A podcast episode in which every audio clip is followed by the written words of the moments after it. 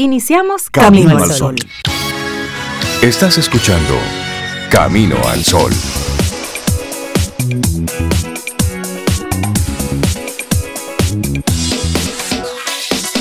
Buenos días, arrancó la semana. Mm, así es, hola Rey, hola Laura Sofía, Cintia y nuestros amigos y amigas. ¿Cómo estás, Rey? En este lunes, ¿cómo que estamos hoy? hoy estamos a 11 de octubre. Lunes 11 de octubre, fresco.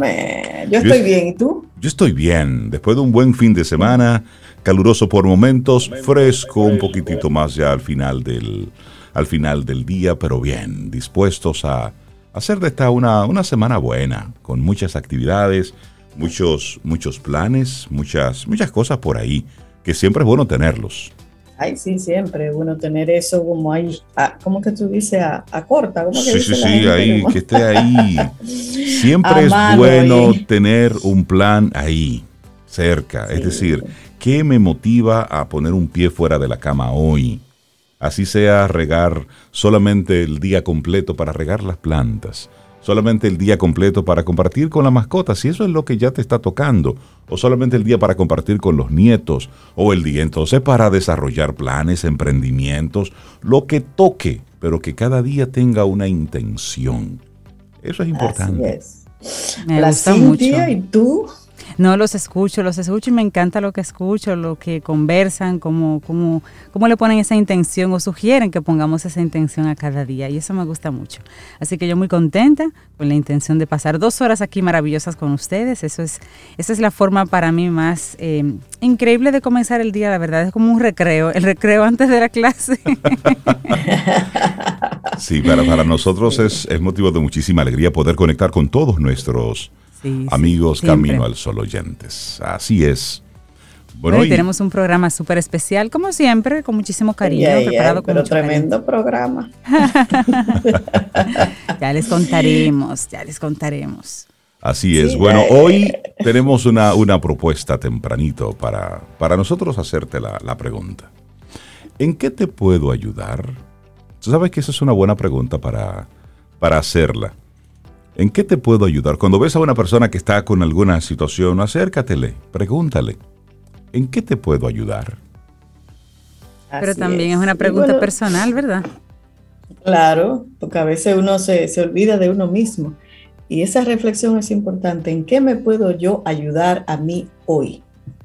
Porque a veces uno necesita ayuda y no necesariamente de alguien externo, de uno mismo. Hacerse esa pregunta para uno también. ¿En qué me puedo ayudar hoy?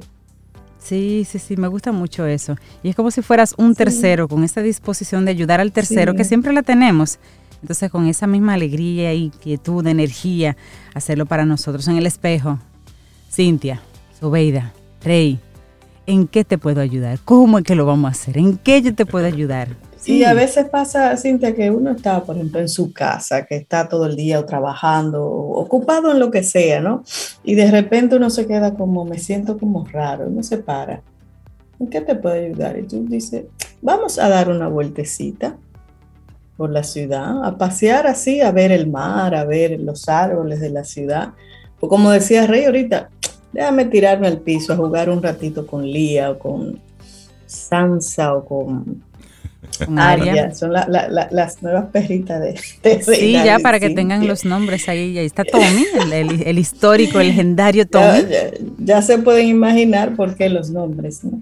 Aria y Sansa, sí, por Juego de Tronos, Game of Thrones. El que no vio Game of Thrones, bueno, hay que explicarle No, no se la sabe. Bueno, pero, pero lo importante es, como dice Rey, esa pregunta a otra persona, pero hacerlo de corazón y hacerlo con la intención puesta en que realmente quieres ayudar. ¿En qué te puedo ayudar? Y también a uno mismo, a uno mismo. Me gusta ese tema para el día de hoy, pero también tenemos una actitud, Cintia, importante. Sí, como siempre, y, es muy obvia además esta actitud para ayudar a otros. Debes ayudarte a ti primero, debes ayudarte a ti primero, y eso lo dicen todos los manuales de emergencia y todo el mundo. Tú no puedes ayudar a otros si tú no te encuentras en condiciones de hacerlo, si no puedes ayudar. Como tú dices, cuando estamos en un avión y le explican a uno lo de la mascarilla, ¿no? del aire, primero póngasela usted y luego al niño, la persona adulta mayor que, depende de usted que está a su lado. Pero primero uno siempre. Así es. Y a veces hay gente que piensa que eso es egoísmo. Bueno, pudiera ser, pero egoísmo sano. No es egoísmo, si tú te pones a verlo, al final es, sostenibilidad, porque para yo poderte ayudar en el tiempo y que realmente te pueda ayudar bien, tiene que ser así, no hay otro, no hay otro método. El otro método no es sostenible, digamos. Mira, yo también es Día Internacional de la Niña, 11 de octubre de estos días internacionales. En el 2021, pues conmemoramos el Foro de la Generación Igualdad, eso es, eh, las Naciones Unidas, con el lanzamiento de compromisos a cinco años por parte de los líderes de la sociedad civil, los gobiernos, las corporaciones y los promotores del cambio, y esto para lograr impactos efectivos en la paridad de género. ¿Sabías que la brecha de género entre los usuarios de Internet en todo el mundo está aumentando del 11% en 2013 al 17% en 2019, que son los datos que se tienen, y, es más amplia en los países menos adelantados del mundo, en donde llega apenas a un 43%? Y que 2.200 millones de personas menores de 25 años no tienen acceso a Internet en su hogar, y es más probable que las niñas, en este caso, sean las más afectadas por esa falta de conexión. Claro, claro, así es. Y fíjate, casi una de cuatro niñas de entre 15 y 19 años en todo el mundo no recibe educación, no recibe educación, empleo o capacitación en comparación con uno de cuatro de cada 10 niños. Oigan bien, voy a repetir, una de cuatro niñas entre 15 y 19 no recibe educación ni empleo o capacitación. Sin embargo, uno de cada diez niños sí los recibe. Y esta publicación pone seis bloques centrales de inversión que se sugiere hacer en las niñas que tal vez ahorita podamos seguir compartiendo. Es altísimo, ¿eh? un 25%. en el caso de las niñas y los chicos, un 10% se ven afectados sobre esto. Y a nivel mundial, sí, el porcentaje de mujeres graduadas en ciencias, tecnología, ingeniería y matemáticas, se conoce como la famosa STEM, es inferior al 15% en más de dos tercios de los países. Eso es las mujeres, inferior al 15%. Esos son numeritos importantes.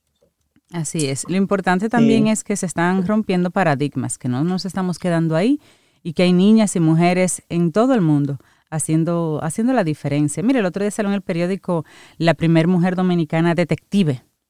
Una detective. Sí, dominicana. Y así tenemos, por ejemplo, mujeres que, manejan camiones, que son policías o bomberos, em, bueno, corredora de autos.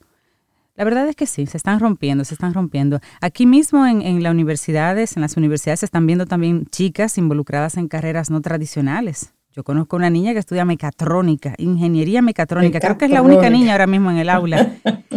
Pero eso no la detiene. Y así hay, pues hay muchas carreras en las que también las niñas se están atreviendo a cruzar ese límite que se creía que era solo para un solo género.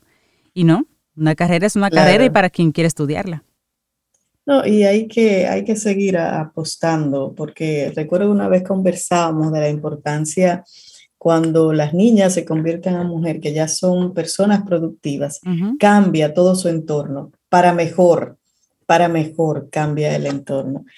Eh, y mira, hay una, en el año 95, la comunidad global adoptó la Declaración y Plataforma de Acción de Beijing, y eso fue con la visión de mejorar los derechos de las mujeres y las niñas.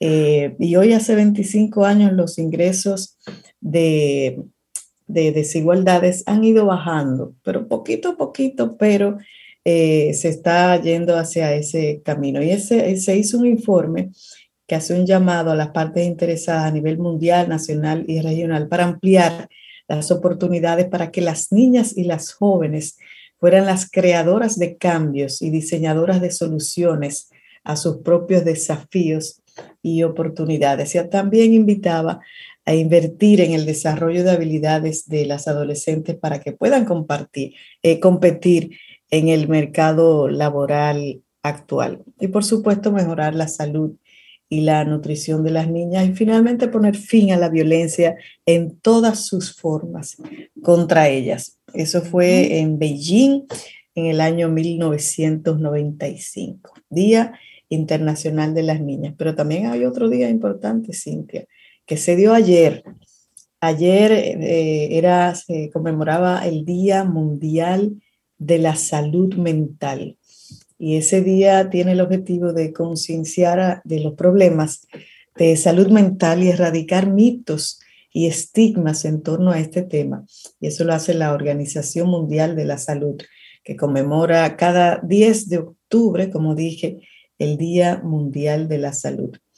Y cuando se refiere a enfermedad mental, dice que es una definición que podría ser aquellas alteraciones de tipo emocional, cognitivo y o de comportamiento, las cuales se ven afectadas las emociones, la motivación, la cognición, la conciencia, la conducta, la percepción, la sensación, el aprendizaje o el lenguaje. Y eso se conmemoraba ayer, 10 de octubre, Día Mundial de la Salud Mental. Que se ha hecho muy visible esta situación, sobre todo en los tiempos de pandemia, que han aumentado exponencialmente. Tal vez no aumentado, eso todavía no lo sabemos bien. A lo mejor es que se ha visibilizado más la situación de personas que tal vez en, momentos que no son pandemia, pues podían manejarlo diferente o ocultarlo, digamos, diferente. Pero ahora se ha, visibilizado mucho el tema del COVID-19 o el tema de la salud mental en los tiempos de la COVID-19. Así que sí, un buen día para estar pendientes y, atentos y pedir ayuda, trabajarse y si no pedir ayuda, como el lema de nuestro, de nuestro programa en el día de hoy. Pregúntate si no puedes salir de, este, de ese abismo, de, esa, de ese bucle, de esa onda en la que no ves la salida.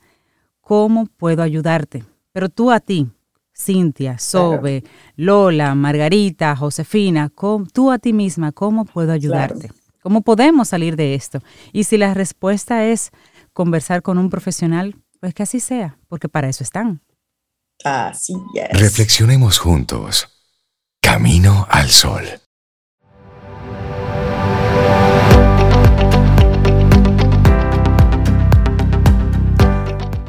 Decía Charles Chaplin, y anoten esta maravillosa frase. Dice él, decía él, cuando me amé de verdad, comprendí que en cualquier circunstancia yo estaba en el lugar correcto y en el momento preciso y entonces pude relajarme. Hoy sé que eso tiene un nombre. Se llama autoestima. Vamos a estar reflexionando juntos tempranito sobre, sobre algunos pasos para que te ayudes si te sientes en este momento deprimido. Es decir, si ahora te sientes como que no, bueno, pues vamos a compartirte algunos, algunos pasos, porque sentirse deprimido es desagradable, en muchos casos es doloroso te sientes desmotivado, sin energía, sin ganas de estar con otras personas. Todo esto se combina con desesperación, sentimiento de culpa, desconfianza, falta de esperanza, agotamiento físico y mental, solamente por mencionar algunas cosas que puedes sentir. Claro, y en esas circunstancias, Rey, también cambia la forma de pensar y de ver el mundo, que se presenta como un lugar inhóspito y hostil. Y el miedo no te deja pensar con claridad. Muchas personas creen que la depresión solo se soluciona con pastillas y con tratamiento especializado. Sin embargo, para llegar a una depresión clínica que precise de esto, se ha pasado por mucho. Si eres capaz de combatir tus estados depresivos a tiempo, podrás recuperar el control y superar un mal momento, porque malos momentos los tenemos todos el problema es que en muchos círculos no está bien visto decir que lo estás pasando mal, que te sientes deprimido y que te sientes triste, ¿verdad? Te, miran como raro. Pero la tristeza no es mala, ¿eh? Aunque esté mal vista. En cualquier caso, superarla o no está en tus manos y no puedes dejarlo en manos de otros o esperar a que se pase sin más como se dependiera de tener o no suerte. Claro, y la actitud ante la vida es algo que aprendemos algo cultural o aprendido socialmente. Los estereotipos, la educación recibida de nuestros padres, la observación de nuestro entorno o las creencias que asimilamos durante nuestra vida juegan un papel fundamental en nuestra forma de actuar. Si a esto le sumamos el estigma que para muchos supone la depresión, nos encontramos con una bomba difícil de manipular y de desactivar. Para recuperar el control tenemos que reaprender y ser críticos, aprender formas de comportarnos y de reaccionar ante las circunstancias y sobre todo aprender a querernos más a nosotros mismos. Bueno, y realmente esa es la pregunta, ¿cómo puedes ayudarte a ti mismo si, si te encuentras en ese estado? Bueno, cuando sientes que el mundo se viene abajo, es muy fácil dejarse llevar. Incluso recurrir a medicamentos o a cualquier sustancia para tratar de salir de todo esto. Pero la realidad es que los medicamentos no van a solucionar tus problemas. Cuando su efecto pase, los problemas, ¿sabes qué? seguirán ahí. Puede que incluso hayan empeorado. En cualquier caso, el tratamiento con fármacos debe, por supuesto, siempre, siempre, siempre prescribirlo un especialista y debe ir acompañado de toda una terapia adecuada para todo esto.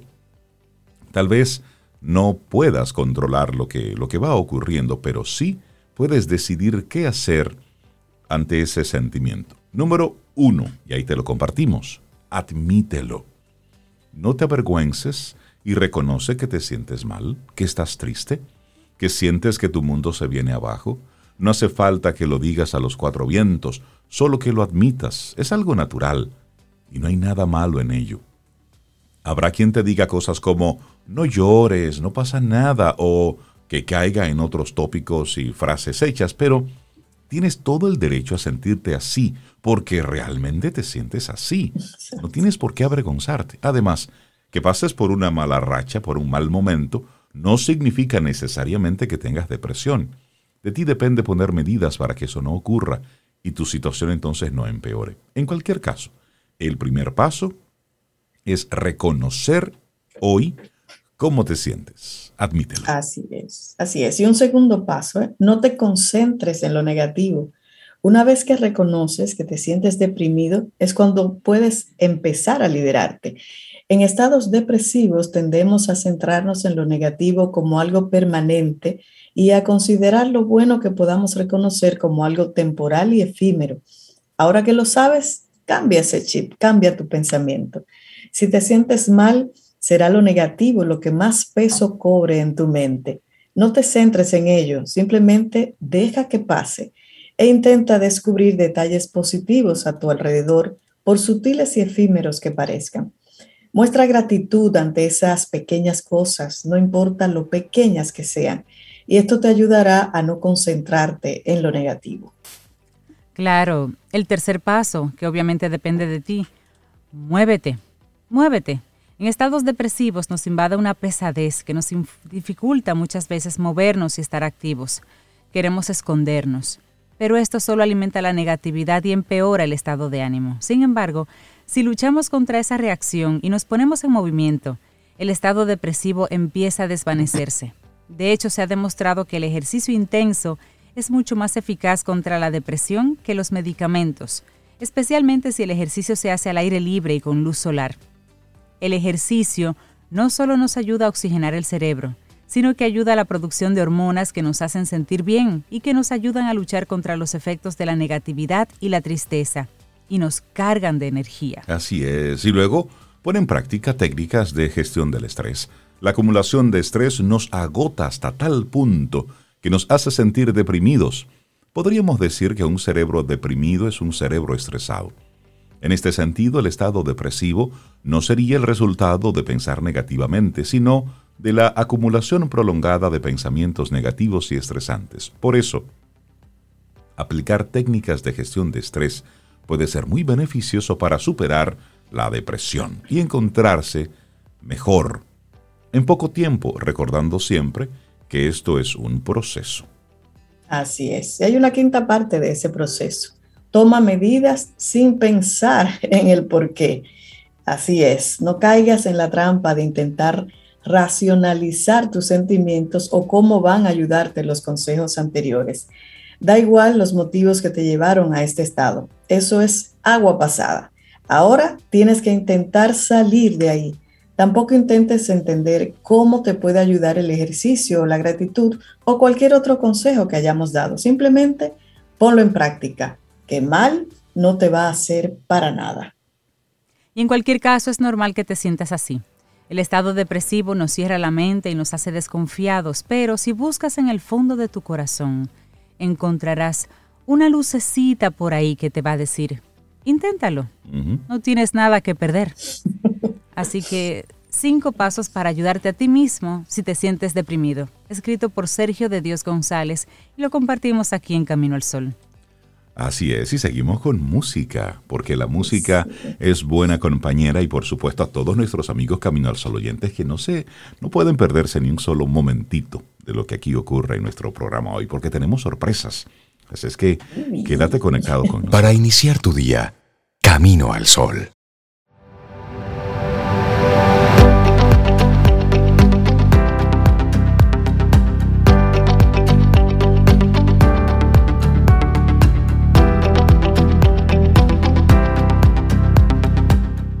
Cuando recuperes o descubras algo que alimenta tu alma y te trae alegría, encárgate de quererte lo suficiente y hacerle un espacio en tu vida. Jin Shinoda Bolen. Seguimos Camino al Sol a través de estación 97.7 FM y Camino al Sol.do. Le damos los buenos días, la bienvenida a César Cordero de Del Carnegie Dominicana. César, buenos días, ¿cómo estás? Muy buenos días, súper contento, súper de verdad que feliz porque por un lado este es el mes de, los aniversarios en mi casa. Sí, de los cumpleaños. Mira, cumpleaños mi hija mayor el 27, mi esposa Nazarena el 20, Alan hoy el 11. ah, pero felicitaciones para Alan.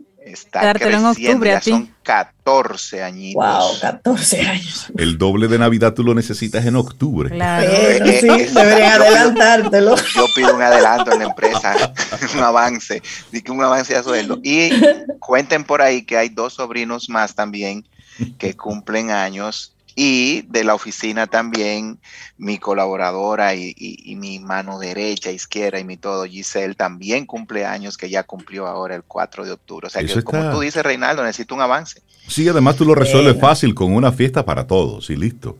Exacto, una sola Se acabó. Y el último también de este mes, por mención, es el aniversario de Del Carnegie. También. Hoy estamos, sí, ya este mes, el 22 de octubre, estaremos cumpliendo nuestros 109 años en el mercado.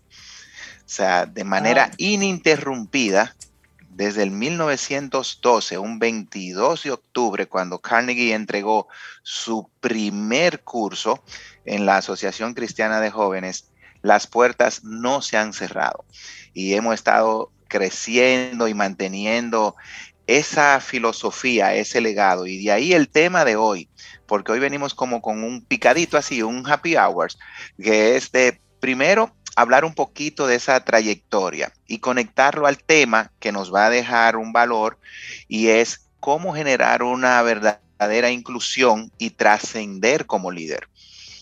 Eso es lo que vamos a estar tocando. Entonces todo comienza cómo yo trasciendo como líder, cómo yo genero que las personas a mi alrededor realmente quieran trabajar conmigo, compren mis sueños, establezcan como ese empoderamiento que hoy se habla tanto de acompañarme en una aventura. Porque al final, no importa hacia dónde miremos el liderazgo, siempre habrá un acompañamiento. Siempre habrán personas que van a estar contigo y ese es el sentido. Hoy nosotros estamos a nivel global en todo el mes de, octubre celebrando este aniversario, pero ¿cómo comenzó todo? Es la historia de una persona que cuando yo lo digo, muchas personas dicen, ¿qué? ¿Cómo? Y es verdad. Sí, miren, Del Carnegie era un campesino, tenía que alimentar cerdos, pollitos, porque vivía en una granja tenía que ayudar en las labores de granja, ir al colegio a pies y regresar a su casa a seguir las labores. Y él dijo, no, es que yo quiero una vida que sea un poco más allá de esto para mí. Y él tenía un pequeño detalle para lograrlo. Era tímido. No se atrevía a hablar en público, Sobeida, una persona que es reconocida como de las que más aportes ha dejado para el tema de vencer los miedos, desarrollar autoconfianza, y ahí están eh, sus libros. y, toda la trayectoria, era tímido. Ahora él dijo, ¿cómo venzo esto? ¿Cómo me hago parte del equipo? Vamos a poner ese equipo en ese momento de él en el colegio, donde él se sentía aislado, excluido. Y él dijo, sencillo, yo tengo que dar un primer paso, yo no puedo esperar a que sean los otros que me den esa aceptación simplemente porque yo la merezco. ¿Qué yo puedo hacer para ganarme esa aceptación? Y ahí comenzó la historia. Entonces, él persistió, él comenzó a desarrollar ese sentido de querer pertenecer, pero de una manera genuina. Y ese es el primer punto que nos hace líderes que trascienden. Cuando nosotros procuramos ese sentido de cómo puedo qué pertenecer, cómo puedo ser parte, qué tengo que hacer, esas son las primeras preguntas. Y esto no quiere decir que yo voy a perder mi identidad, que voy a dejar de ser yo mismo, que voy a tener que estar como un camaleón cambiando en función de los grupos. No, es que hay un elemento que hoy ya como ciencia se llama inteligencia social y que en la cotidianidad no es más que esa capacidad nuestra de adaptarnos a los ambientes con quién trabajo, con quién estudio, quiénes son mis compañeros, con quiénes me relaciono. Entonces yo tengo que desarrollar esa inteligencia social.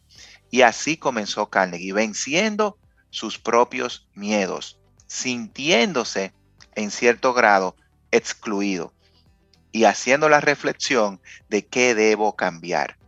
Y ya de ahí lo demás es historia.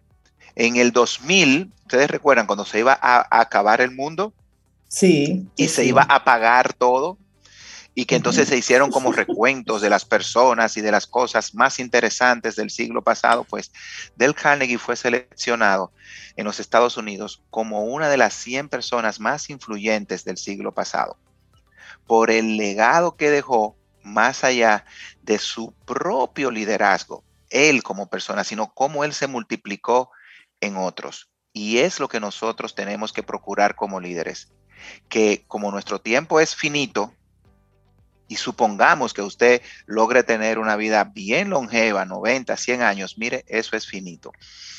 Y si usted puede tener una vida productiva de trabajo de 50, 60 años, siendo el CEO de su empresa emérito, igual es finito, porque llegará un momento en el que usted no va a estar montado en la ola del qué hacer y tendrá que pasar a la ola del cómo trascender cómo quedarme en las personas con las que yo trabajé, lideré y tuve esa influencia sin estar.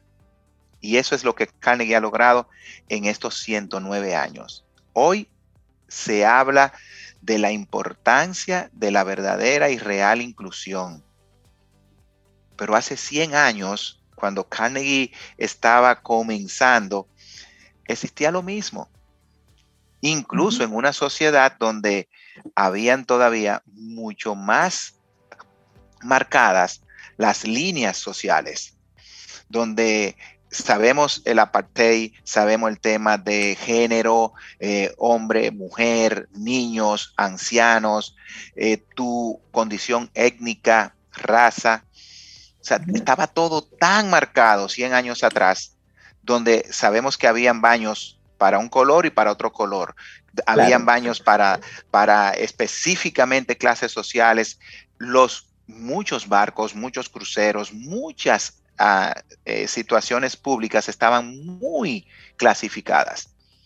Entonces Carnegie dijo, ¿cómo podemos desarrollar, estamos hablando de 109 años atrás, un concepto de inclusión real y genuina? Y si eso pasó hace 100 años, Hoy, siglo XXI, octubre del 2021, las empresas están más que nunca retadas a convivir en ambientes diversos, multigeneracionales. Las empresas de hoy estamos expuestas todas a la opinión pública como nunca antes se había estado. Porque hoy todo a, través de un tweet, de un video, de una foto, de una publicación en Instagram, incluso ya están haciendo live de situaciones que tú puedes tener en una empresa en Instagram. la empresa está expuesta. Entonces, ¿cómo generamos esta real y genuina inclusión que hace que las empresas prosperen, que nuestro liderazgo trascienda? Y ese es el punto. Los beneficios de nosotros lograr eso en nosotros primero como líderes va más allá de la posición, va más allá de la autoridad, del poder, de la jefatura que yo pueda tener y conlleva un liderazgo genuino y humano.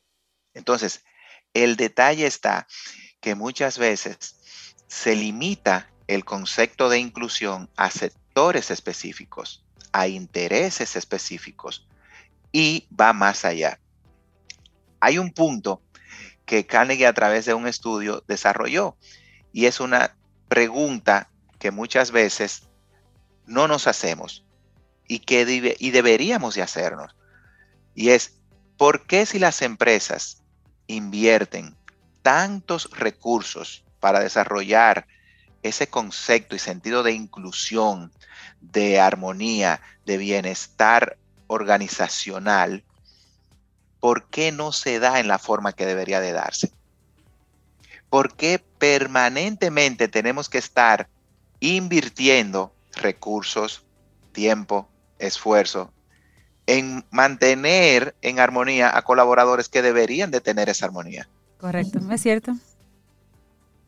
Y es un esfuerzo de gestión humana. Los departamentos de gestión humana tienen que trabajar, señores, miren, 24/7. Ustedes recuerdan que en medio de la pandemia, y varias veces lo he dicho, que si los médicos son héroes en todo esto que se ha vivido, la gente de gestión humana y de recursos humanos y de capital humano de una empresa es un héroe permanente, silente, porque tiene que complacer a la alta gerencia, a los board directivos, hacer que la empresa se mueva de manera productiva y al mismo tiempo lograr que todo esto transcurra en armonía.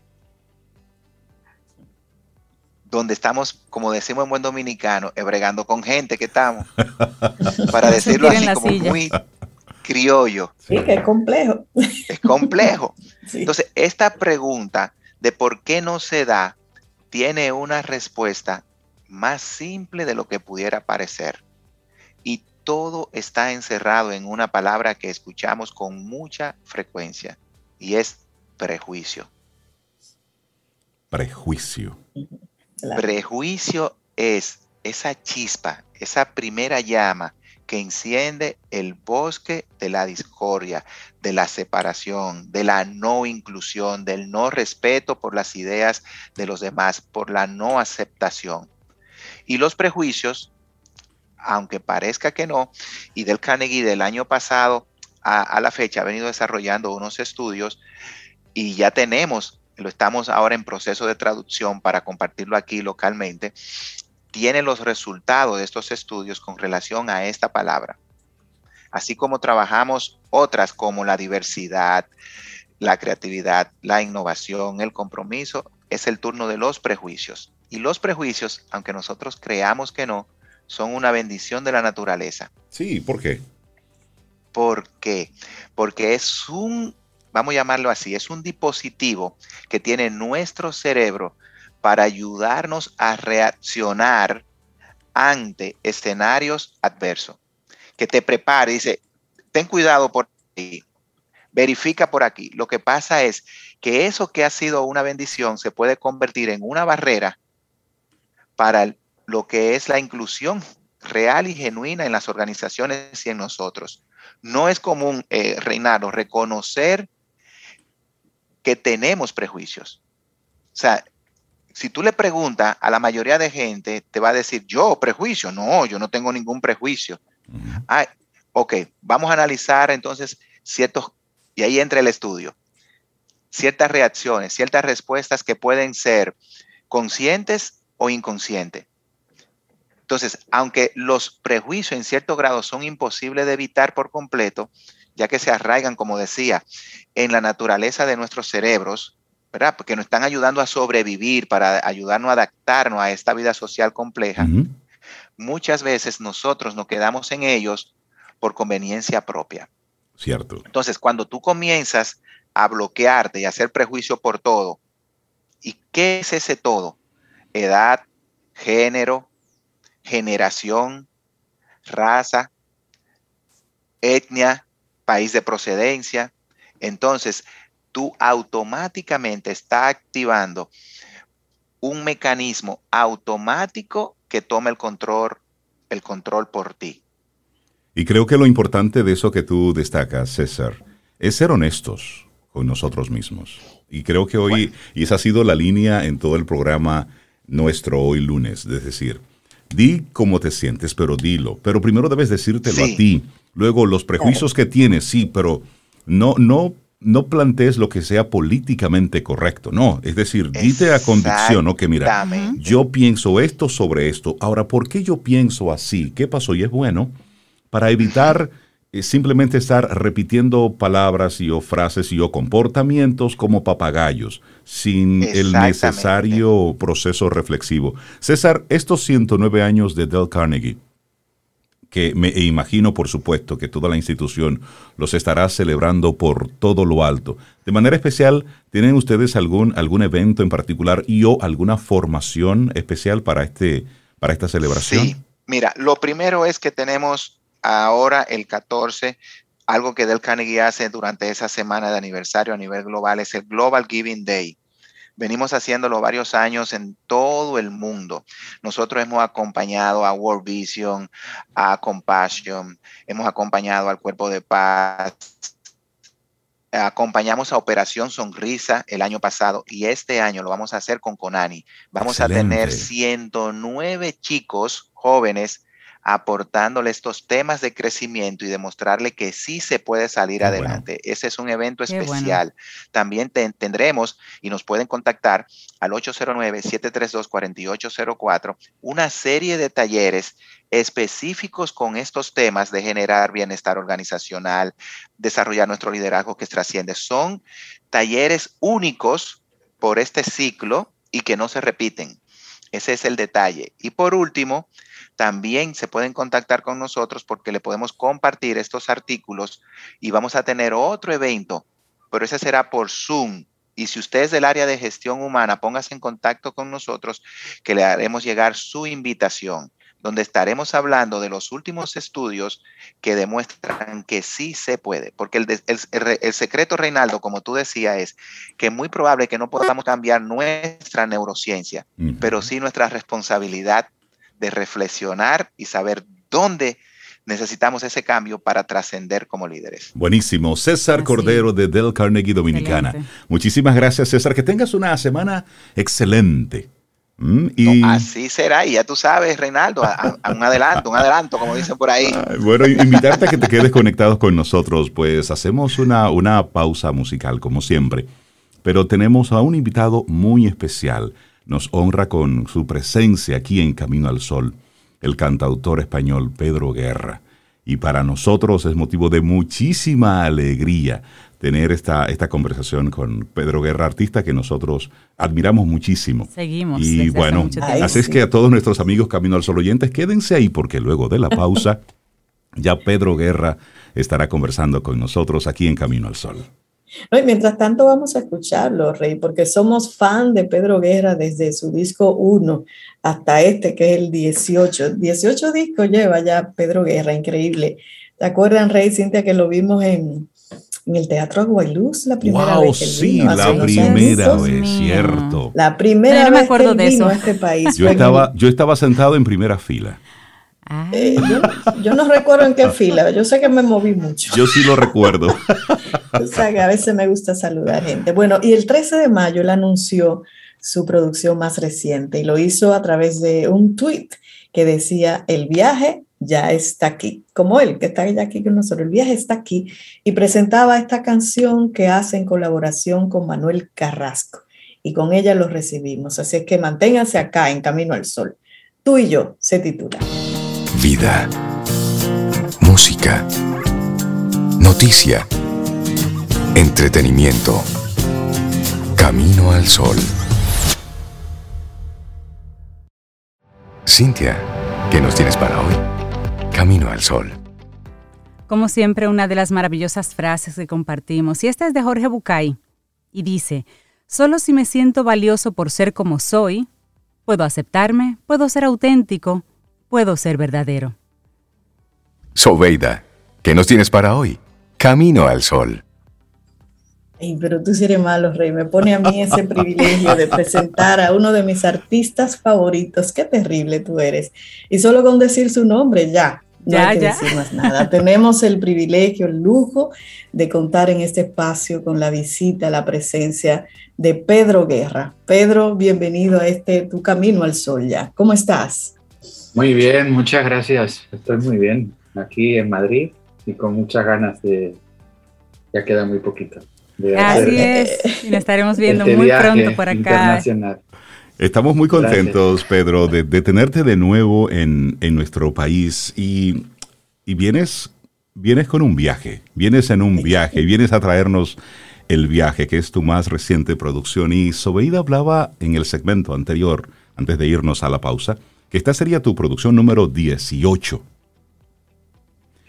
Sí, y hay que aclarar que es un disco que ya estaba proyectado y el repertorio elegido antes de la pandemia. Ya habíamos empezado incluso porque es un disco que se fue grabando poco a poco y, muy eh, largo en el tiempo y algunas canciones ya estaban grabadas. Lo digo para que se entienda que precisamente en la pandemia yo haya decidido escribir un disco que se llama El Viaje eh, en, estas épocas. Una premonición. Donde, hemos hecho de, de, todo menos viajar.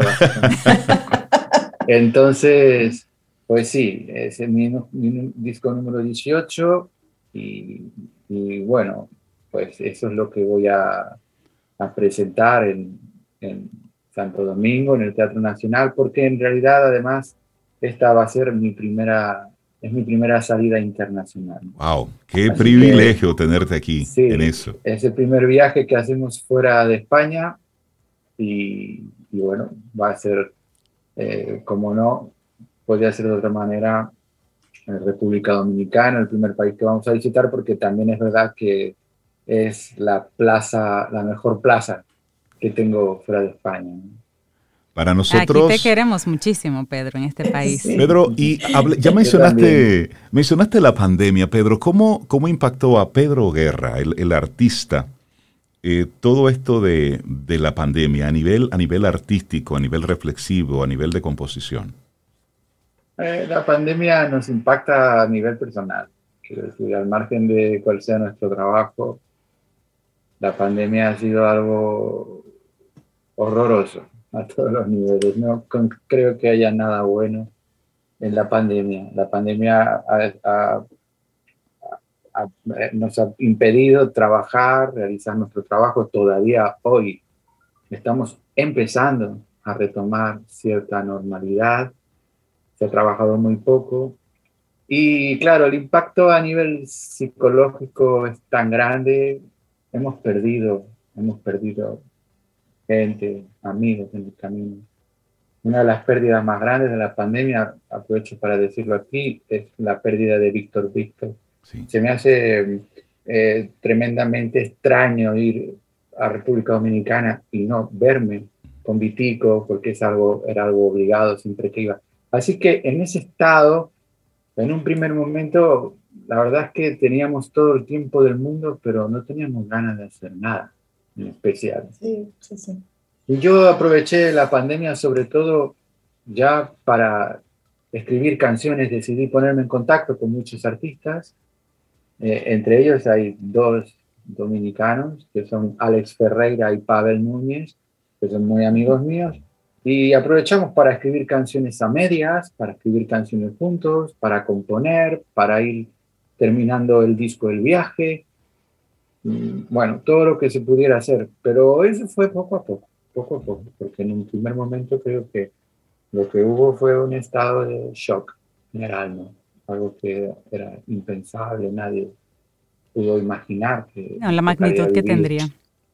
Sí. Pedro, ¿y por qué este último álbum se llama El viaje? Tú hiciste un viaje al interior, al interior de Pedro, hiciste un viaje al pasado, ¿A dónde viajaste? ¿Cuál fue el viaje para ti?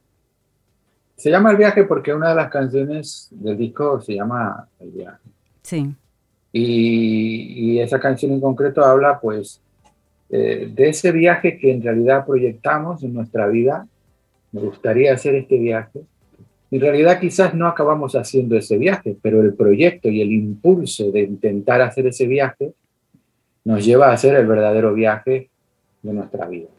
Pero bueno, una vez que estaba armado ya todo el disco, estaban todas las canciones grabadas, me di cuenta que en realidad este era un viaje de viajes. Una canción en sí misma es un viaje. Los viajes pueden ser eh, físicos, como el que voy a hacer a República Dominicana, o pueden ser interiores. Uno puede viajar dentro de uno mismo, uno puede hacer un viaje imaginado o soñado, en fin. Entonces creo que cada canción y el disco en sí mismo propone un viaje, un viaje musical, un viaje por diferentes temáticas, un viaje. Eh, hay viajes, viajes por todas partes. Me da la impresión, Pedro, que es un, disco muy personal, sobre todo canciones como Alzheimer o El espejo. ¿Qué te llevó a escribir la de Alzheimer, que es un tema importante que a mí en lo personal me toca? Bueno, porque a mí también me toca en lo personal. Esa canción está escrita sobre unos mis recuerdos de mi abuela paterna que murió, murió con Alzheimer y, yo recuerdo, yo utilizo una frase dejando de estar, estando presente, porque yo recuerdo el momento en que mi abuela pues dejó de estar, estaba ahí con nosotros, pero de alguna manera ya no estaba, o estaba en un mundo que solo ella podía descifrar.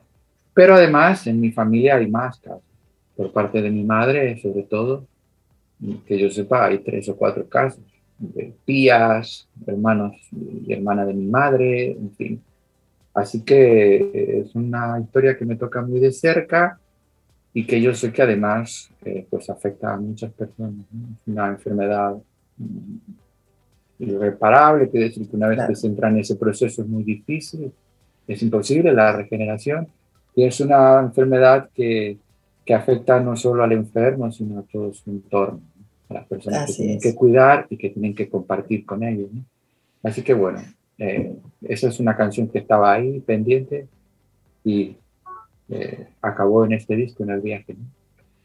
Pedro, escuchándote, escuchándote hablar de cómo tú como persona que compone o un compositor que es persona, conectas con, experiencias personales, con cosas que te han, que te han eh, ocurrido y te han impactado de una forma u otra. Pero tú eres compositora, has escrito para otros artistas. Eh, ¿cuándo, decides que esta canción, esta canción es para mí, esta canción la canto yo? ¿O esta canción me gustaría compartirla con, con otro artista? Mm, normalmente escribo siempre pensando en que soy yo el que va a cantar la canción. Esto es lo que hice siempre. Incluso el Contamíname fue una canción que yo escribí para cantarla yo. Y luego la cantaron Víctor Manuel y Ana Belén y la hicieron famosa. La canción antes que, que, yo que se pudiera conocer mi versión. Eh, gracias a, a, este sistema de trabajo, eh, han pasado cosas como una artista española que se llama Paloma San Basilio, que supongo que vosotros sí, Muy, muy, querida, aquí.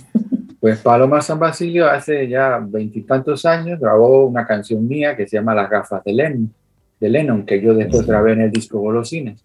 Fíjate, si, si en aquella época me hubieran dicho, escribe una canción para Paloma San Basilio, yo creo que nunca hubiera escrito Las gafas de Lennon.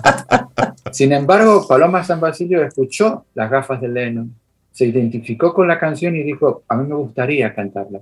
Entonces yo creo que me gusta más este sistema. Yo escribo las canciones, yo se las muestro a los artistas y, ellos pues se identifican y cantan. Eh, ¿Cuáles me quedo para mí? Bueno, yo intento quedarme las mejores. la verdad. Cuando creo que hay una canción que, que igual yo soy quien mejor la puede defender o mejor la puede cantar o que a mí me gusta mucho. También es verdad que yo con el tiempo he ido conformando un estilo, ¿no? Y una propuesta. Y a veces hay canciones que hago que igual no encajan exactamente en la propuesta o en el disco que estoy preparando y entonces esas canciones se van quedando ahí y, son las que al final pues igual cantan otros. Yo hago una propuesta, Rey, que Pedro nos diga cuáles de esas canciones que él se queda para colocarla en un momentito y así le vamos descubriendo esos secretos. Pedro, durante, bueno, me gustaría conocer de, de ti como, como, como artista que está en un momento productivo importante. ¿Cómo, cómo ves tú el mundo de la música actual, con las diferentes plataformas, con las diferentes maneras de tú poder llevar tu música a otros lugares que no necesariamente ya tengas que ir, donde de repente puedo ver un concierto de Pedro Guerra eh, desde YouTube y a lo mejor nunca te he visto en vivo, pero ya sé cómo, cómo es estar ahí, cómo eres en vivo a través de una plataforma o de repente ya está disponible el viaje y voy de inmediato a Spotify a escucharlo y no necesariamente ir a una tienda de disco a comprarla. Esta evolución de la industria de la música, ¿cómo, cómo la percibes y cómo la proyectas? Yo me adapto, no me queda más remedio. Eh, soy un romántico, me gustan los, me gustan los vinilos, me gustaban, Luego se hizo el paso al CD, me adapté, me gustan los CDs. Me gustaban incluso los cassettes, cuando era joven yo usaba cassettes. Escuchaba música en cassette. Y, bueno, nos vamos adaptando porque es que no hay otra. Yo no puedo hacer, no puedo, me tengo que adaptar a la realidad.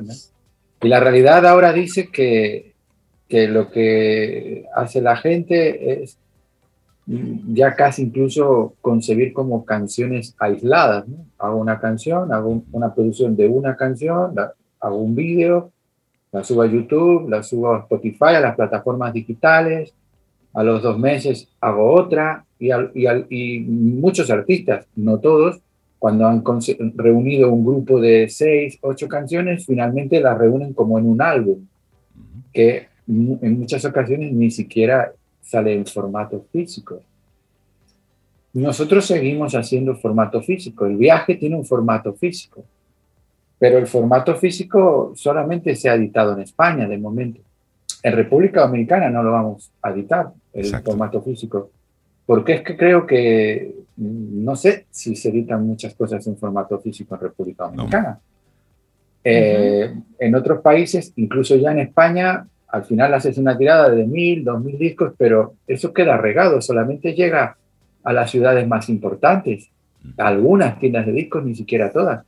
Con lo cual, lo mejor, yo sigo concibiendo mi trabajo como un álbum entero, que tiene una historia, que lo estoy contando aquí, el viaje, estoy hablando de eso, pero cada vez más hacemos una edición pequeña de formato físico, porque también, bueno, a veces en los conciertos, pues también los puedes llevar, se, puede, le, puedes, eh, le puede llegar a la gente por ahí, pero en fin, básicamente ahora trabajamos en formato digital y bueno, como todo tiene su lado bueno, el lado bueno es que cuando yo subo un disco a formato digital a Spotify, ese mismo día lo van a escuchar en República Dominicana, en Denver, en, Nueva Zelanda y en el mundo entero.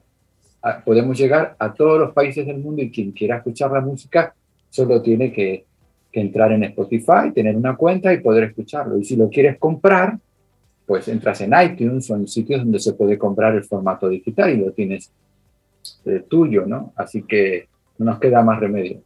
Pero bueno, mi alma romántica sigue ahí. ¿Sabes? Recordando aquellas épocas donde comprabas el vinilo y te lo llevabas a casa y sacabas aquel desplegable y ponías a escucharlo, ibas leyendo las letras. Ay, sí. Esa, esa, esa época romántica. Y bueno, nuestros amigos Camino al Sol oyentes están, están mandándote, mandándote abrazos, que tengas un buen viaje, que te están esperando por aquí. Y hay una, hay una Camino al Sol oyente que nos envía una fotografía que se hizo contigo en el, lo que parece ser en el, en el camerino de, algún lugar de espectáculo donde estuviste aquí. Y dice ya, eh, acaban de regalarme un viernes en medio del lunes. Dice ella a propósito de esta conversación contigo. Y dice, es mi artista favorito desde 1995 que vino al teatro Agua y Luz, Golosinas. Nunca he faltado a sus conciertos en nuestro país. Ah, pero qué bien. Dice 1995, la memoria a mí me falla, pero sí recuerdo que... Golosinas fue por esa época, sí. Sí, sí, claro, fue para esa época, pero estuvimos ahí, Pedro. Y vamos a, hacer un viaje un poquitito en el pasado. Tu primera tu primer contacto con, el público dominicano, ese concierto yo lo recuerdo muy bien, yo estaba ahí sentado en, primera fila y ese primer contacto tuyo con el, con el público dominicano, ¿cómo, ¿cómo impactó para ti? ¿Qué sentiste tú? Mira, no, lo primero no quiero discutir con lo de las fechas. Sí, yo tampoco, yo ahí me pierdo. ¿eh? eh ¿Sabes qué pasa? Que recuerdo, lo que sí recuerdo es la banda con la que sí. era una banda muy grande. Y era la banda con la que yo hice la gira de mi disco Raíz, que salió en el año 1999. Estamos de acuerdo. Así que, así que me resulta difícil que haya sido en el 95. pero, pero, porque además yo estaba con esa banda de gira, venía de actuar en Miami, que habíamos estado en lo que en aquella época se llamaba el Miden, que era una feria que se hacía de música en Miami en fin, o sea, yo creo que era 99. Vale. Sí, sí. Sí, yo, creo eh, también. Yo creo que fue 99, ¿eh? De verdad que sí. Claro, 95, 99 da igual, pero sí recuerdo el contexto, la banda, insisto, la que fui. A ver, a mí nos dijeron, eh, hay un concierto en República Dominicana y vas a ir con toda la banda. Y yo dije, Okay. Entiendo cómo, cómo, esto es posible, porque, en fin, no, sé cómo hay alguien, en un promotor o alguien en República Dominicana que está dispuesto a pagar todo esto para ir a un país donde, hasta donde yo sabía, pues no, se supone que no me tenía que conocer nadie. Entonces yo llego a República Dominicana, también es verdad que aquel concierto estaba enmarcado dentro de un aniversario que, con, que de la el canal de televisión de Juan Luis, ¿no? De Juan Luis Guerra. Así es de, Mango TV. Mango TV. Mango TV. Y ellos eran los que de alguna forma propiciaron el concierto. Entonces yo entiendo que ellos hicieron mucha promo y, pusieron mucho mis canciones y, Sobeida y, yo fuimos de esos responsables, ¿eh? ¿Eh? Que Sobeida y yo fuimos de esos responsables, porque te, poníamos mucho en la radio, hablábamos mucho del concierto. claro, la sorpresa cuando yo llego allí y veo el sitio ese tan grande, digo, madre, yo la verdad es que no entiendo nada. Y cuando salí a hacer el escenario y vi toda esa cantidad de gente, ya la cantidad de gente me impresionó. Estaba lleno. Cantando que además cantaran todas las canciones, una cosa increíble. Y fíjate que con el tiempo, eh, pues claro, soy muy amigo de Pavel, y Pavel estuvo ahí, y soy amigo de Alex Ferreira, y Alex Ferreira estuvo ahí. Y, y tengo contacto, no hemos coincidido nunca, pero estoy en contacto con Vicente García, que estuvo ahí.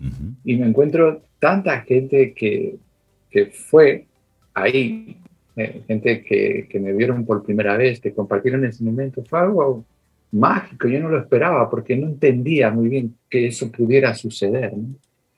Se, se, lo debo de alguna manera a Juan Luis, en la medida en que él pues, hizo toda esa labor eh, eh, de promoción tan grande, ¿no? que le permitió a la gente conocerme. ¿no?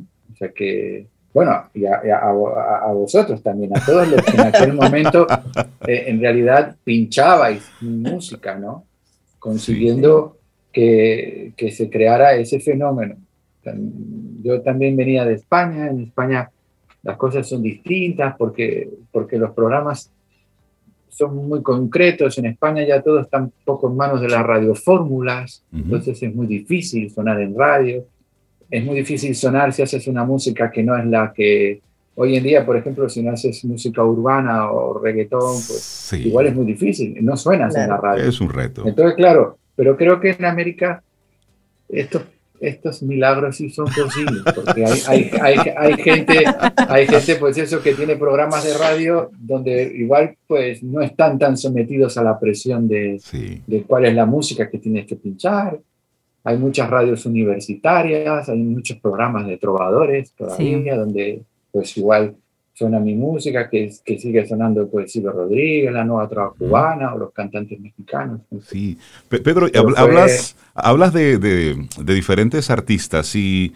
bueno, pues hace, hace algunos meses Cintia, Cintia es mi esposa, eh, y estuvimos disfrutando durante un fin de semana eh, uno de tus conciertos. en, en, YouTube lo encontramos. Es un concierto muy íntimo, muy personal, en el que tú compartes con, con Luis Eduardo Aute, que tú cantas con Ismael Serrano, es decir, con una serie de artistas ahí. pero maravilloso.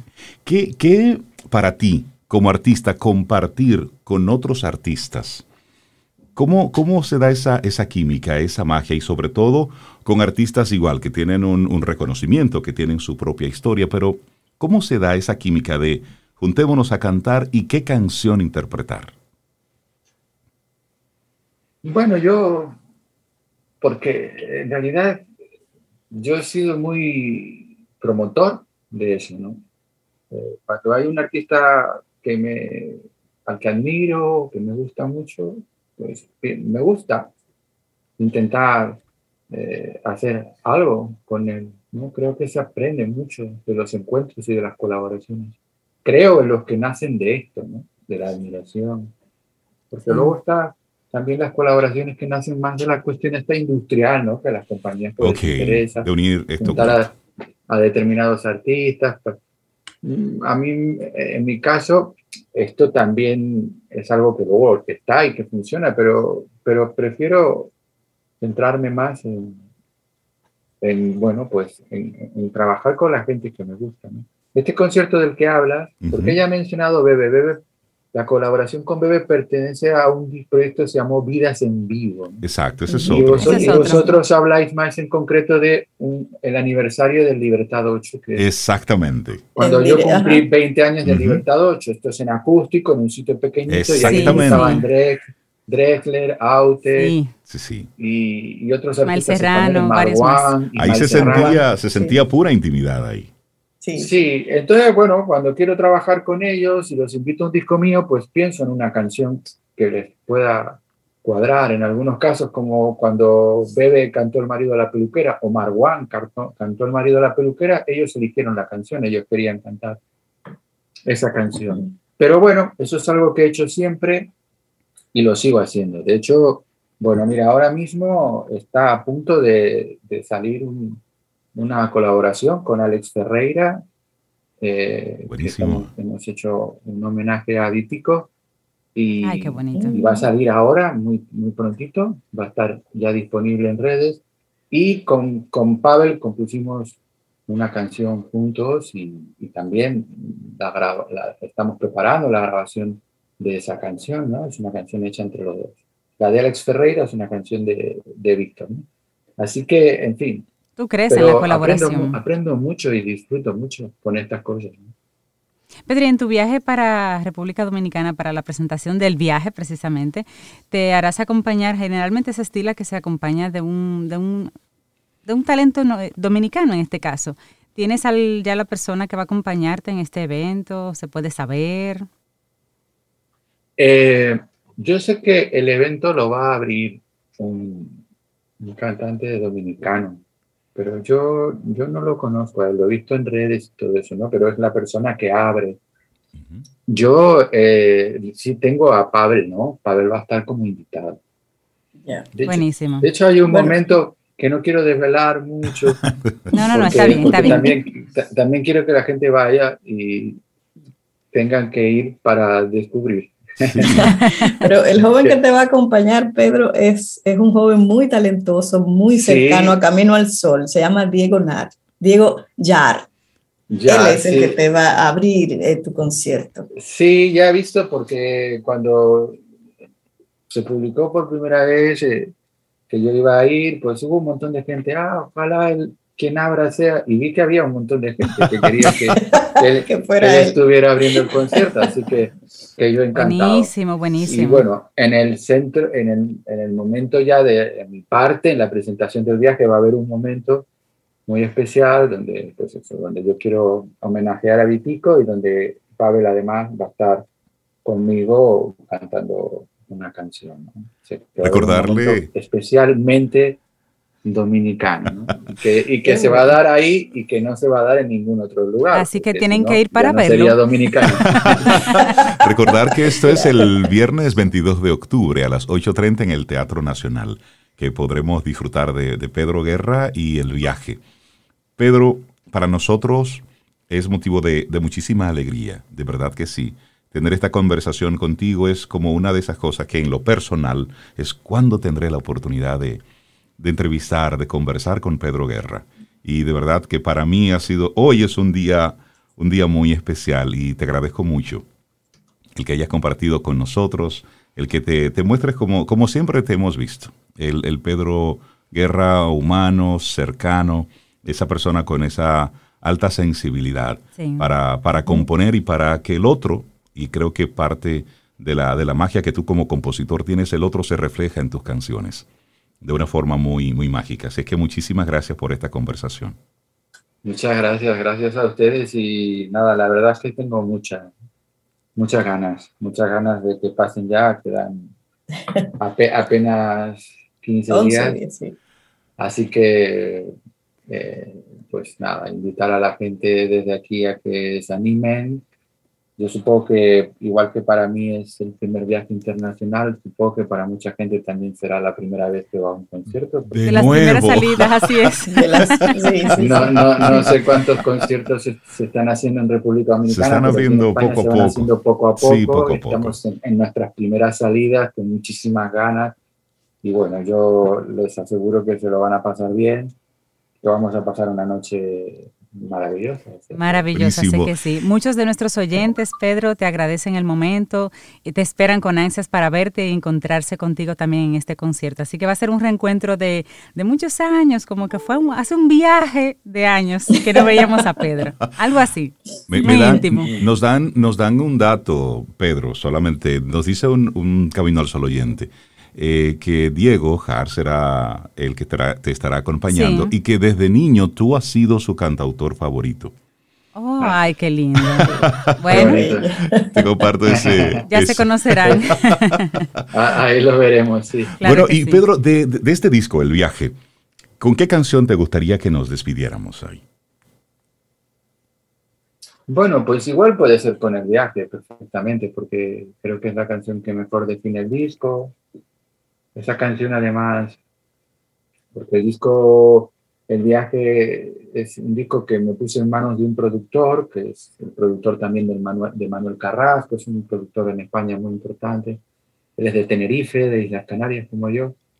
Se llama Pablo Cebrián. Y bueno, cuando trabajamos, eh, pensamos que había que recoger la esencia de mis primeros discos, Golosinas, Tan cerca de mí, Raíz, entonces, pues hay dos líneas en el disco. Hay una línea que es, si quieres, un poquito más pop, de canciones, de baladas, y hay una línea que es muy de raíz, ¿no? Que es así como muy de mi tierra canaria y de, mi, y de mis raíces. Y creo que el viaje es una de las canciones que representa esta cosa, ¿no? Así que quizás pues el viaje puede ser. Bueno, pues con el viaje nos vamos y te esperamos aquí el 22 y ahí estaremos en el Teatro Nacional contigo, acompañándote. Muchísimas gracias, un honor para nosotros, Pedro Guerra. Gracias, Pedro. Muchas gracias. Y que tengas buen viaje. Muchas gracias. Gracias. Ten un buen día, un buen despertar. Hola. Esto es Camino al Sol. Camino al Sol.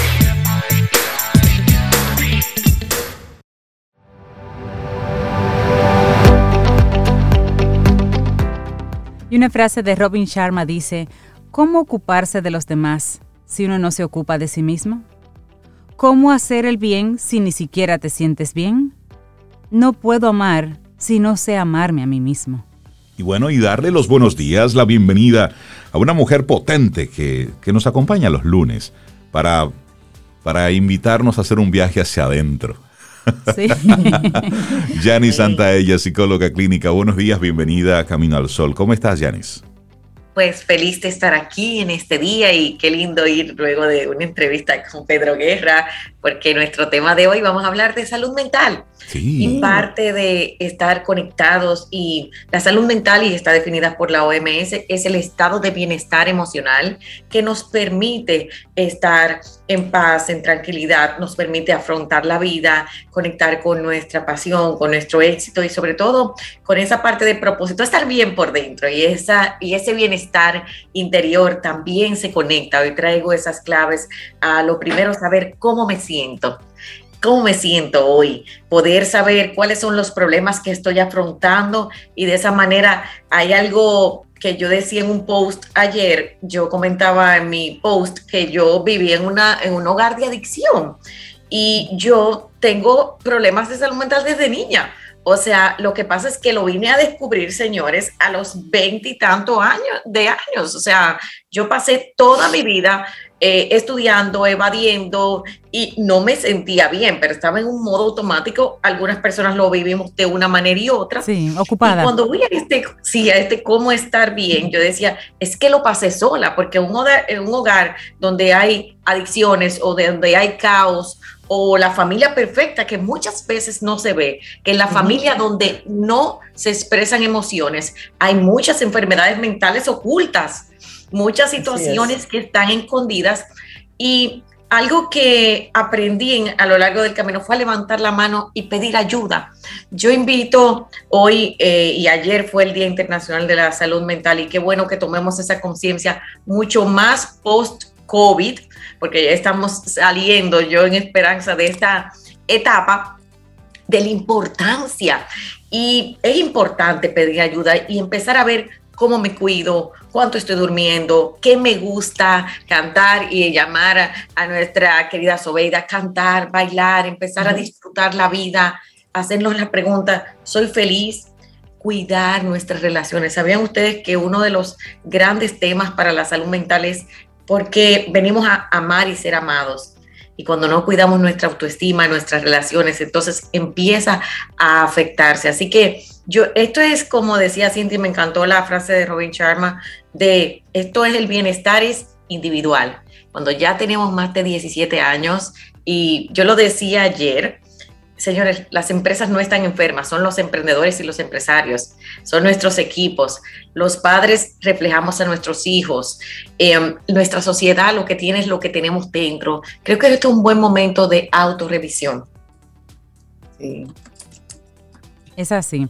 ¿Y cuáles pasos, por ejemplo, en este caso del Día Mundial de la Salud Mental, Yanis, podemos dejarles a nuestros caminos oyentes como una especie de pequeña pauta de do it yourself? Y si no puedes, pues claro, baja al especialista, pero hay unas, hay unas primeras pautas que puedes encargarte tú y nuestro tema del día de hoy, Yanis, te comento, es precisamente ese, esa sugerencia de pararte al espejo y decirte, por ejemplo, en tu caso, Yanis, ¿cómo puedo ayudarte? ¿Cómo salimos de esta?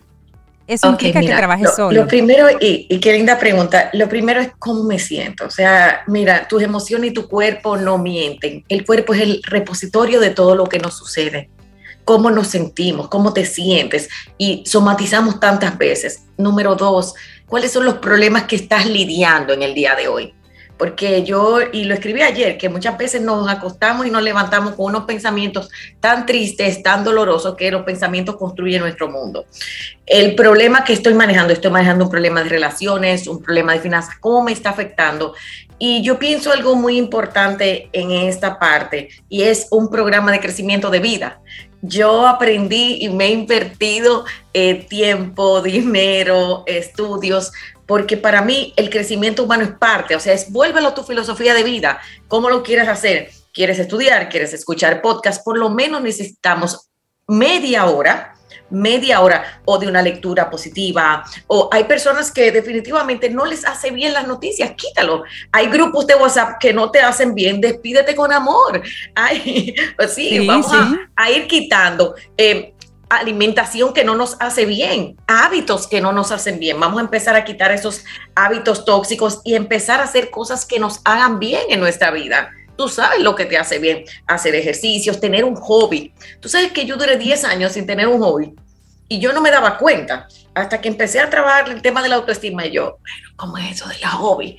Y yo, ¿qué es el hobby? Y yo, mira, saber qué te gusta, a veces perdemos nuestra, nuestra identidad, ser auténtico contigo, descansar, señores. ¿Qué tan importante es el sueño? ¿Sabían que todavía no está comprobado cómo el cerebro se duerme, pero muchas veces pasamos tantas horas y entramos, eh, parte de la puerta de la depresión es el burnout, el cansancio emocional. Si tú estás cansado, a veces tu cuerpo te dice, mira, yo no quiero, yo no quiero levantarme a trabajar, eh, yo no quiero llamar a esta persona, yo no, o sea, es como ese descano, esa desmotivación, es un punto inicial a empezar a ver señales. ¿Cuánto tiempo tienes que no duermes bien? ¿Cuánto tiempo tienes sintiéndote triste? ¿Cuánto tiempo tienes en esa desmotivación? Y sobre todo, yo ponía ayer algo, levanta la mano y pide ayuda. Para mí, de verdad, necesitamos, señores, así como la gente tiene un médico, tiene eh, su abogado, su contable, un señor, un guía, un terapeuta de cabecera, un coach, o sea, pide ayuda. Y hay, hay un lugar para el coach, un lugar para el psicólogo, un lugar para el psiquiatra, y lo importante es que tú te atiendas y que tú levantes la mano. Lo mismo pasa en las empresas. A veces estamos con mucho estrés y estamos en depresión y estamos atravesando un momento difícil y no nos damos cuenta. Y bien atendido adecuadamente con el debido proceso y yendo a tu psiquiatra, puedes estar mucho mejor. Y yo creo que ese es parte de lo que el ser humano necesita manejar a la hora de la salud mental y cuidar nuestras relaciones. A mí me gusta mucho, Cintia, y me encanta este paso que te voy a dar, tu sistema de apoyo. ¿Cómo está tu sistema de apoyo, tu sistema de apoyo de tu familia? ¿A quién le cuentas tus cosas? ¿Tienes amigos? Pienso que esta, este post-COVID nos ha llevado mucho a la soledad y nos ha llevado mucho a sumergirnos como nosotros, en la rapidez. Entonces es como a ese gran amigo, esa gran amiga, yo tengo muchas personas que un amigo le ha dicho, mira, pero busca ayuda, mira, pero eh, no te veo igual. Entonces creo que esa empatía, ese, ese sistema de apoyo, saber cómo están nuestras relaciones, las mascotas son terapéuticas, ame a su mascota, ay, son terapéuticas. Entonces, hay tantas cosas en la vida, un atardecer, cuando empezamos a perder la ilusión de la vida, entonces necesitamos revisarnos y volver. A veces es también un proceso de cambio. Cuando estamos en diferentes procesos de nuestra vida, eh, cambiamos de una etapa a otra, a ser madres, a casarnos, a ser empresarios, a ser emprendedores. Yo pienso que el empresario necesita tener un plan de crecimiento humano para poder afrontar el día a día y sus retos. Pienso que es por ahí, trabajar esa proactividad pero sobre todo esa persona, Cintia y Sobeida, que hoy no se siente bien, de verdad, busca ayuda, es tan hermoso. Cuando yo descubrí, y lo digo desde mi corazón, que yo podía sanar, yo no lo podía creer, porque yo dije, bueno, de, yo he descubierto todas estas cosas malas de mí. Y yo dije, no me sano. Yo dije, ahora sí es verdad. Y cuando empecé a ver que se pueden cumplir sueños, que te puedes empezar a sentir bien, dije, wow, hay una esperanza y es lo que quiero dejar hoy, la esperanza de la sanación.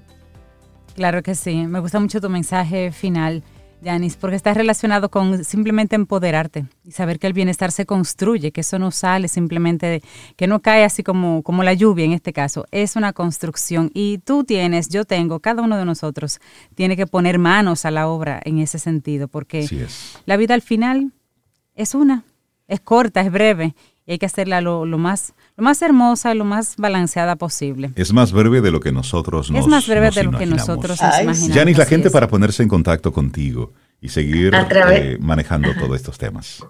Así es, a través de janis.santaella pueden escribirnos. Nuestro canal de YouTube tiene más de 40 talleres, o sea, eh, me he pasado 16 años en lo que es la educación emocional y aquellos que quieran ser coaches certificados en inteligencia emocional y apoyar a otros en su manejo emocional, avalado por Florida Global University de Estados Unidos, solo tiene que comunicarse con nosotros y empezamos este 8 de noviembre con Dios delante. Y para mí hoy le, le dejo mi frase favorita, no eres tu trauma, no eres tu pasado, eres quien decide ser hoy. Y se puede y levanta tu mano, pide ayuda y como dice Cintia, manos a la obra. Bendiciones a todos y qué bueno que, que podamos hablar tan abiertamente de la salud mental de nosotros y de nuestro alrededor. Eso. Yanis, que tengas una excelente semana. Muchísimas gracias. Y esperamos que hayas disfrutado del contenido del día de hoy. Recuerda nuestras vías para mantenernos en contacto. Hola arroba caminoalsol.do. Visita nuestra web y amplía más de nuestro contenido. Caminoalsol.do. Hasta, una, próxima, edición. Y pásala bien.